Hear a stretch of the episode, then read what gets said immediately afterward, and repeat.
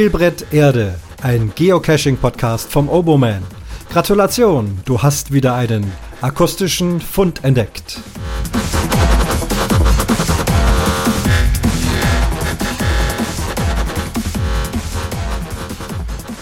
Und hier ist der Fund Nummer 64. Ich grüße euch. Das Thema heute ist eine ja, kleine Erzählung, inwieweit Geocaching auch in Nicht-Geocaching-Bereiche reinschwappt, anhand eines ganz konkreten Beispiels, was aktuell gelaufen ist. Und zwar geht es um einen Podcast.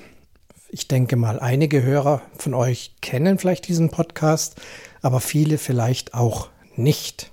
Es handelt sich um den Backhaus Cast.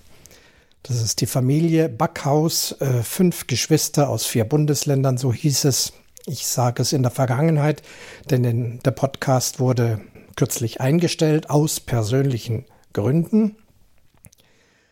Und es soll jetzt auch nicht Werbung sein für diesen Podcast, wobei man sich den auch immer noch anhören kann, wer das möchte. Ich spiele euch erstmal hier ein paar Originaltöne ein, die zwei der fünf Geschwister kürzlich eingesprochen haben. Das ist kein Podcast, das ist eigentlich nur ein Tontest für die neue Pod-WG. Aber da kann man so ein bisschen hören, wie sie sprechen, wie sie lustig sind. Ähm, genau, also um diese Leute hier geht's. Und da ist auch noch ein äh, Geocacher dabei. Ich glaube, der Björn von der Holzwurmfamilie vom Geogedöns. Also die drei testen da kurz mal. Also jetzt hören wir uns das erstmal an. Auswählen? Ich will ja nur wissen, ob das alles funktioniert. Für die Notfälle. Man weiß ja nicht, was kommt. Ne? Du hast ja irgendwann. Hier ist die Notfallfolge des Backhauscasts. Für alle die, die jetzt einen Notfall haben, können sich das gerne anhören. Ja. Achtung, hast du, Notfall. Hast Achtung. du kein Papier im Haus, dann frag doch mal beim Backhaus. Cast nach. Nach wegen irgendwas, Papier. Genau. Kannst du auch nehmen Zeitung. Ja, der, der, der Bier muss auch was sagen, dass ich drei Spuren habe, um auszuprobieren, ob das funktioniert. Jetzt, ja, heute hier bei uns zu Gast, liebe Damen und Herren, im Backhauscast in der Sonderfolge, dick und durstig, das Klopapier eurer Herzen. Der Björn, die Holzwurmfamilie. Da ist er. Ja, statt, statt dem allüblichen Papier oder der Zeitung kann man auch gerne eine Kinokarte benutzen. Ah. Oh, das geht damals, Richtung James Bond, da mache ich aus. Damals, als da, Kinokarten ja. noch die Größe einer Briefmarke hatten, war das ja. eine Herausforderung. Ja, du weißt, du musst, du musst da nur oben eine Ecke abreißen. Das kennst du, ne? Nee, du faltest einmal in der Mitte. Ja, ja. Dann faltest du im Gegensatz nochmal. Ja. Ja, und dann musst du dieses, die Ecke, die so zusammengefaltet ist, die musst du abreißen und gut genau, aufheben. Genau, ich weiß. Weil die brauchst du hinterher. Für die Fingernägel. Genau. Sehr schön, alles klar. Also läuft. Ich sehe schon, das läuft. Wie kriege ich das? Genau, so ungefähr klingt es auch im Backhauscast. Immer recht lustig, ging jetzt über mehrere Jahre. Ist ein sogenannter Laber-Podcast. Das ist, ist fast wie Stammtischgespräche, kann man sagen. Man unterhält sich über dies und das und jenes. Und über die Zeit hatte man dann auch immer wieder mal einen Gast mit dabei. Und wie es sich ganz genau äh, begeben hat am Anfang, weiß ich gar nicht mehr. Auf jeden Fall wurde ein Waffeleisen, also so ein Küchengerät, in dem man einen flüssigen Teig einfüllen kann. Dann drückt man diese beiden heißen Eisen runter und dann wird das so ein ja eckig gezackte Waffel, gebackene Waffel. Die ist also bei Backhausens gelandet und dann hat man aber festgestellt, dass man selber gar nicht so viel Waffeln backen möchte und kam auf die Schnapsidee sozusagen, dieses Waffeleisen zu verlosen oder zu verschenken. Hat sich, glaube ich, dann recht bald jemand gemeldet. Demjenigen wurde das dann in einer Kiste geschickt. Und dann ging die Idee weiter. Man könnte das ja jeden Monat, denn die haben immer einmal im Monat eine Sendung gemacht. Man könnte es also jeden Monat an jemand anders verlosen. Es sollen sich also Interessenten melden, die also gerne mit in den Lostopf kommen möchten. Dieses Melden lief dann über Twitter. Man musste einen Hashtag angeben, Wanderwaffeleisen. So wurde es dann genannt, das Wanderwaffeleisen. Und dann wurde eben einer der Teilnehmer gezogen und dann wurde dieses Waffeleisen vom einen Teilnehmer zum anderen geschickt. Die Daten wurden dann intern ausgetauscht. Dann hatte derjenige das wieder für einen Monat und wurde dann am Ende des Monats eben wieder in die Sendung eingeladen. Und so ging das Wanderwaffeleisenrei um. Hat auch die Landesgrenzen gelegentlich überschritten. Bei mir selber ist es zweimal gelandet. Und war eben eine witzige Sache, dieses Wanderwaffeleisen. Da wurden nicht nur Waffeln gebacken, da wurden auch äh, Mettklößchen äh, reingebarzt und äh, also die innovativsten Ideen, süßes, salziges, alle mögliche Arten wurden da gebacken oder manchmal auch gar nichts. So wie in meinem Fall, ich bin nicht der große Waffelbäcker, aber wahrscheinlich eher ein Beispiel dafür, dass man sich äh, teilweise hauptsächlich deswegen fürs Wanderwaffeleisen beworben hat, damit man eben als Gast in diese Sendung kommt. Das war ja dann der Knackpunkt. Denn das hat immer sehr, sehr Spaß gemacht und man hat sich locker unterhalten. Später wurde man auch ein bisschen ausgefragt. Es wurden tolle Quizspielchen gemacht und war also ein sehr launiger Podcast. Schade, dass es ihn nicht mehr gibt. Ähm, aber die Gründe sind äh, ja manchen bekannt. Möchte ich jetzt nicht weiter ausführen. Da ist äh, intern nicht alles, aber vieles schon dazu gesagt. Ja nun, was hat es mit Geocachen zu tun? Dieses Wanderwaffeleisen wurde eben in einen Pappkarton herumgereist, äh, herumgeschickt und nach und nach haben sich da mehr Dinge in diese Kiste äh, mit eingefunden. Also ein Logbuch zum Beispiel, kein Geocaching-Logbuch, aber ein Logbuch, wo man sich eintragen konnte, wer das Waffeleisen hatte, vielleicht auch ein Waffelrezept mit dazu schreiben.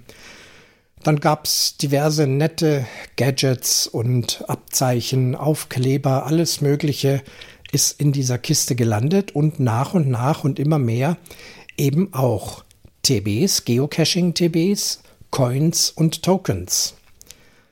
Ich habe, wie gesagt, das zweimal gehabt. Beim ersten Mal waren schon einige drin, beim zweiten Mal waren viel mehr drin.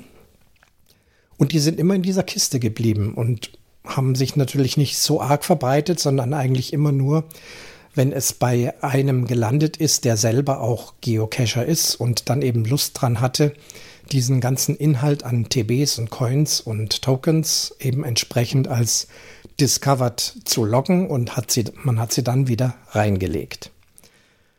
Ja, also, da wurden also TBs auf Reisen geschickt, außerhalb der Geocaching-Community, kann man sagen, beziehungsweise hat es eben immer wieder mal nur zufällig einen getroffen und erwischt. Ich weiß nicht, ob die Nummern irgendwie andersweit, anderweitig verbreitet worden sind, kann ich dazu nichts sagen. Habe aber nicht den Eindruck, äh, weil ich hatte ja jetzt erst kürzlich auch Einblick in die Listings und da war also nicht allzu viel eingetragen. Denn, ich hatte ja schon erwähnt, dieser Podcast wurde eingestellt und damit auch das Verschicken des Wanderwaffeleisens. Irgendjemand hat also das Waffeleisen äh, bekommen, irgendjemand final hatte da wohl Interesse angemeldet und da ist es jetzt. Und da war die Frage, was macht man mit dem anderen Inhalt? Einige nette äh, Intarsien sind sicher in der Backhausfamilie geblieben, aber die TBs und Coins, da die Backhäuser selber alle keine Geocacher sind, einer von denen ist der sogenannte Muggel der Herzen. Das ist der Klaus, der war öfters mal in der Cash-Frequenz auch ähm, als Gast und hat eben als Nichtsahnender dort äh, beim Geocaching mitreden dürfen und mittlerweile weiß er schon eine ganze Menge, aber er ist eben trotzdem nicht äh, Geocacher, sondern wir nennen ihn eben Muggel der Herzen. Ja, letztendlich hatte ich dann den Finger gehoben, habe gesagt, dann nehmt doch die ganzen TBs und alles, was da so mit Geocaching zu tun hat, schickt es mir und ich suche dann ein TB-Hotel am besten, wo ich sie dann reinlege, damit sie sich dann in der Geocaching-Community weiter schön verbreiten können. Und so wurde es auch gemacht. Vor ein paar Tagen ist ein kleines Schächtelchen bei mir angekommen, der Frank Backhaus, den ich hier auch ganz lieb grüße. Ähm, der hat mir das geschickt. Ich habe es vor wenigen Tagen aufgemacht. Dann habe ich erstmal sämtliche Codes äh, eingegeben Die TBs, die man also grabben konnte, die habe ich gegrabt, sodass sie dann sozusagen in meinem Inventar sind. Waren aber auch einige TBs und vor allem auch, äh, ja, so richtige Coins waren das nicht. Das andere sind, glaube ich, alles Tokens, ähm, die man eben discovern kann. Da habe ich eben alles äh, teilweise schon vorher discovered. Aber das, was eben zu grabben war, habe ich gegrabt. Und dann überlegt, wo verteile ich das hin? Und meine Tochter ist auch mittlerweile Geocacherin, die hatte mir einen Tipp gegeben, dass es ein sehr außergewöhnlich schönes und großes TB-Hotel gibt, und zwar direkt an der Autobahn, an der Autobahn A8, südlich von München, Richtung Salzburg, an der Ausfahrt Hofaldinger Forst, die Ausfahrt Nummer 96. Warum ich das so deutlich sage, ist, ähm, ich dachte, dass das ein sehr guter Platz ist für ganz viel Geocacher, die da vorbeikommen. Und zwar nicht nur Geocacher aus unserer Gegend oder aus Bayern, sondern da fährt eigentlich alles dran vorbei, was irgendwie aus Deutschland Richtung Süden reisen möchte. Sei es Richtung Brenner, Venedig oder aber auch Tauern, Salzburg, Tower Autobahn Richtung Kroatien. Wer also irgendwie im Norden von München äh, an der Autobahn langkommt, fährt man dann die Umgehungsautobahn. Kreuz Nord, Kreuz Ost, Kreuz Süd und dann geht's auf die A8 Richtung Österreich, Italien, Kroatien. Und kurz nach dem Autobahnkreuz Süd kommt eben diese Ausfahrt Hofoldinger Forst. Es sind nur ein paar Meter. Es gibt dort einen Pendlerparkplatz und dort befindet sich dieses besondere TB-Hotel. Es nennt sich äh, TB Landhotel Hofolding. Hatte eben schon davon gehört, dass das nicht nur eine schnöde Kiste ist, sondern dass da was ganz Besonderes ist. Also sowohl die Lage absolut ideal, wie auch der versprochene Spielspaß sollte es sein. Ich bin also vor ein paar Tagen dort hingefahren, und habe mich dann erstmal an die Öffnung äh, dieses TB-Hotels äh, gemacht. Ich darf so viel verraten, dass man von außen schon sehen konnte, dass es sehr groß ist. War ja auch versprochen, dass da also wirklich viel Platz, dass es viele Zimmer in diesem Hotel gibt, wo man eben TBs ablegen und TBs einsammeln kann. Dieses TB-Hotel ist vom Team Eying. Das hatte ich da sozusagen kennengelernt. Das ist mein erster Cache vom Team Eying. Kommt gleich noch äh, dazu. Ja, zur Eröffnung ähm, sage ich jetzt natürlich nichts. Da dürft ihr euch überraschen lassen. Es ist absolut machbar. Sehr, sehr gut äh, hergerichtet und auch ähm, ein Notfallmechanismus, äh, möchte ich das mal so beschreiben, Falls die Elektrotechnik in irgendeiner Weise nicht funktioniert, lässt es sich auch auf andere Weise öffnen. Man muss also auf keinen Fall unverrichteter Dinge wieder gehen. Ja, und wenn man das geöffnet hat, dann darf man staunen.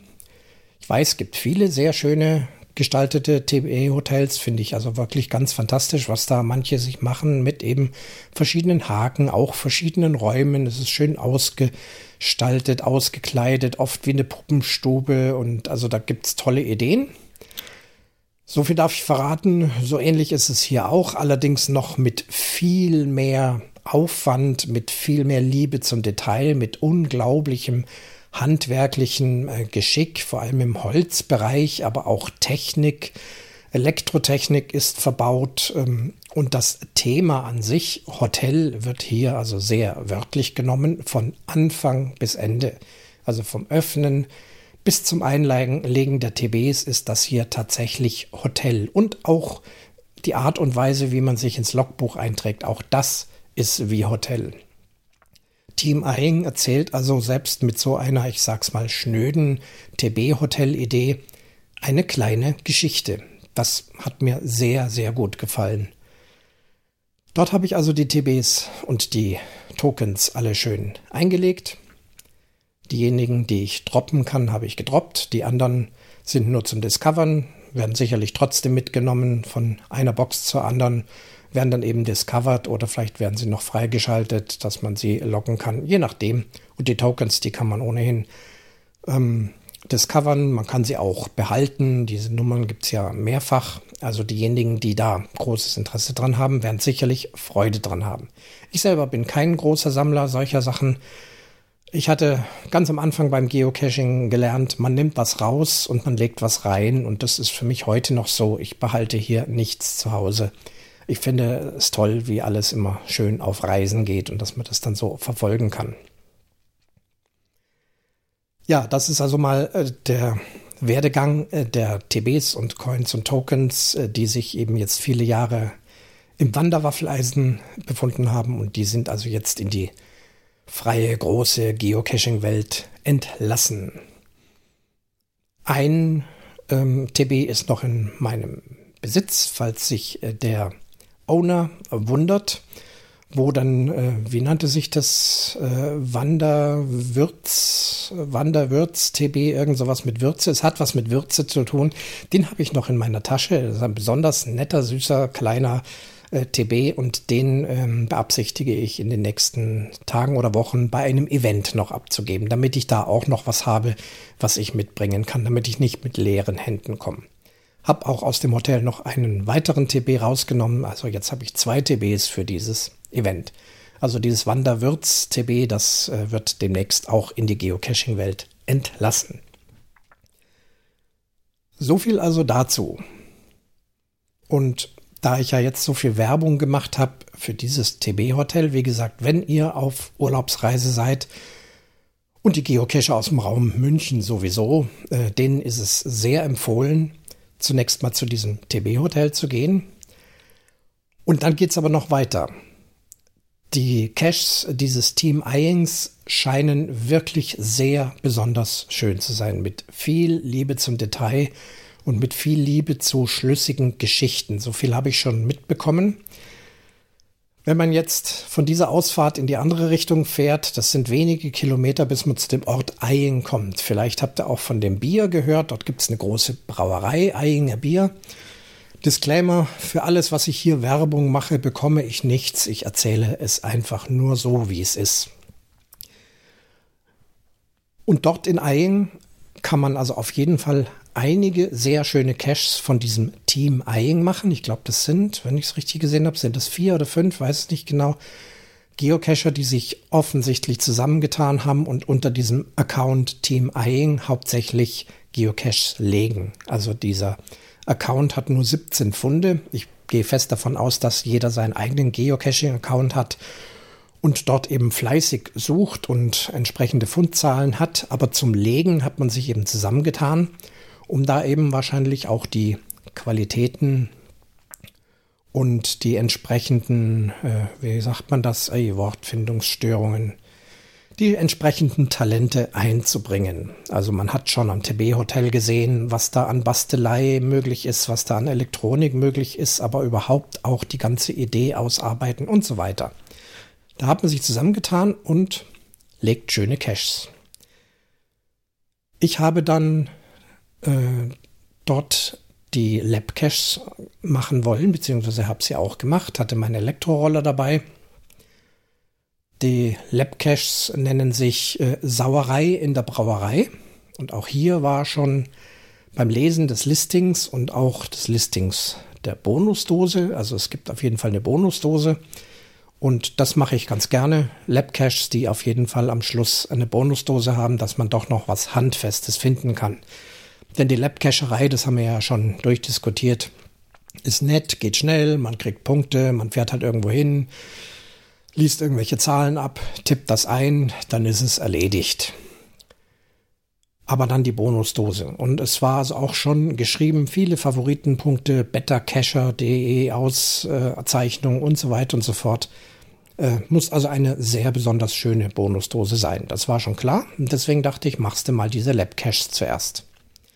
Wie gesagt, es gibt noch viel mehr. Es gibt einige Tradis, es gibt Multis, es muss auch einen sehr schönen Verigo geben.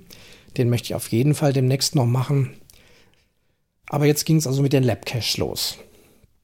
Wiederum darf ich natürlich nicht zu viel verraten. Ich kann aber sagen, dass die Gestaltung dieser fünf Labcaches auch wieder anders und innovativer ist, als was man sonst eigentlich so bei den Labcaches in aller Regel kennengelernt hat. Also hier gibt es bei jedem Lab-Cache, vor allem auch am Anfang, wenn man das zum ersten Mal sieht, ja, zumindest eine kleine Überraschung, wie handfest und solide und schön das hier ausgearbeitet wurde. Und dann auch äh, die Art und Weise, wie man äh, zur Lösung kommt, also wie man zu den Koordinaten der Bonusdose kommt, ist also ganz besonders. Ich fühlte mich also weniger auf einer Lab-Cache-Runde, sondern auf einer ja, aufwendigen Multi-Runde. Da gibt es Rätsel zu lösen, gibt es die handfeste Dinge zu finden, man muss kombinieren und so weiter und so fort. Also es war wirklich toll. Ja, dann hatte ich also diese fünf Lab-Caches hinter mich gebracht und das hat auch deutlich länger gedauert als üblicherweise obwohl sie räumlich gar nicht so weit auseinander waren. Also ich war jetzt mit einem E-Scooter unterwegs. Zu Fuß dauert es ein bisschen länger. Ein Fahrrad oder so ist nicht schlechter. Man kann es auch zu Fuß machen. Zur Not auch mit einem Auto mal ein paar Meter fahren. Äh, am Ende, wenn man dann richtig angekommen ist, ist alles nicht mehr so weit. Und dann ging es also zu den Koordinaten der Bonusdose. Und da war dann die Bonusdose nicht, sondern es war etwas anderes und ich merkte schnell, hier ist immer noch nicht zu Ende. Es geht immer noch weiter.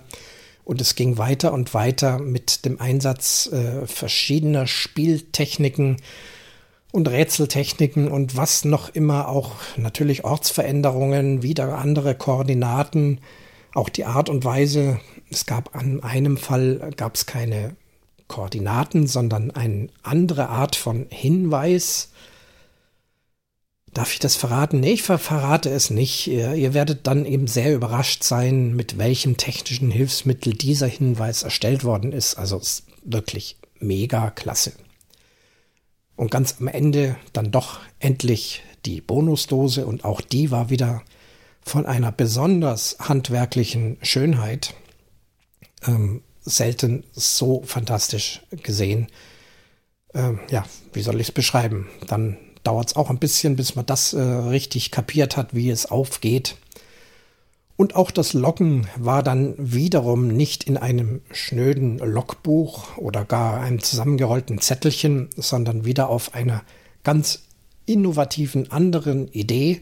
Und auch das hat wieder alles mit dem Thema zu tun. Also die fünf Lab-Caches und die Bonusdose waren eine einzige Geschichte von vorne bis hinten.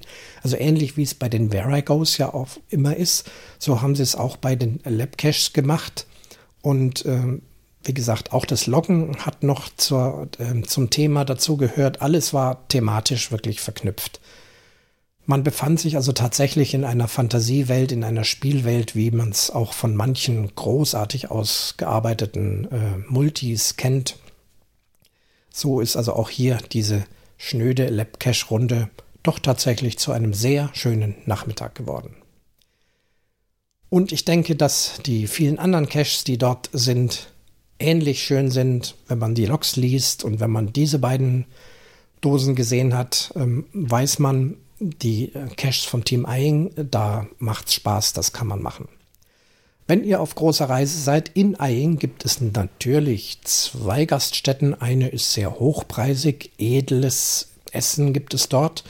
Und schräg gegenüber gibt es das Bräu Stüberl. Da ist dann klassisch bayerisch von der Weißwurst zum Leberkäse, Schnitzel, Schweinebraten mit Klöße und was noch alles. Natürlich vegetarisch, vegane Sachen auch. Man bekommt ein wunderbares Bier, man bekommt auch ein gutes alkoholfreies Bier, wer noch weiterfahren möchte. Es ist alles sehr urig. Äh, die Bedienungen und Kellner sind in Dirndl und Lederhosen. Man ist also wirklich in so einer bayerischen Welt. Man fühlt sich wohl da. Das Essen ist gut. Das Essen ist dort ähm, auch nicht allzu teuer. Wie gesagt, gegenüber ist äh, ganz feine Speisen. Da liegen wir dann schon so bei 27 Euro. Aber im Bräustüberl ist es also zu, ich würde sagen, zivilen, normalen Preisen. Ja, das kann ich also euch alle vom wärmsten empfehlen. A8 München Richtung Salzburg, Ausfahrt Hofoldinger Forst, TB Hotel und dann vielleicht noch ein Abstecher nach Eying. Dort lecker essen und trinken und vielleicht den ein oder anderen Cash je nach Zeitverfügbarkeit vom Team Eying machen. Und alle, die hier aus der näheren oder weiteren Umgebung sind, sei also auch diese Cache-Gegend sehr empfohlen. Das war dann der Fund Nummer 64 von Spielbrett Erde.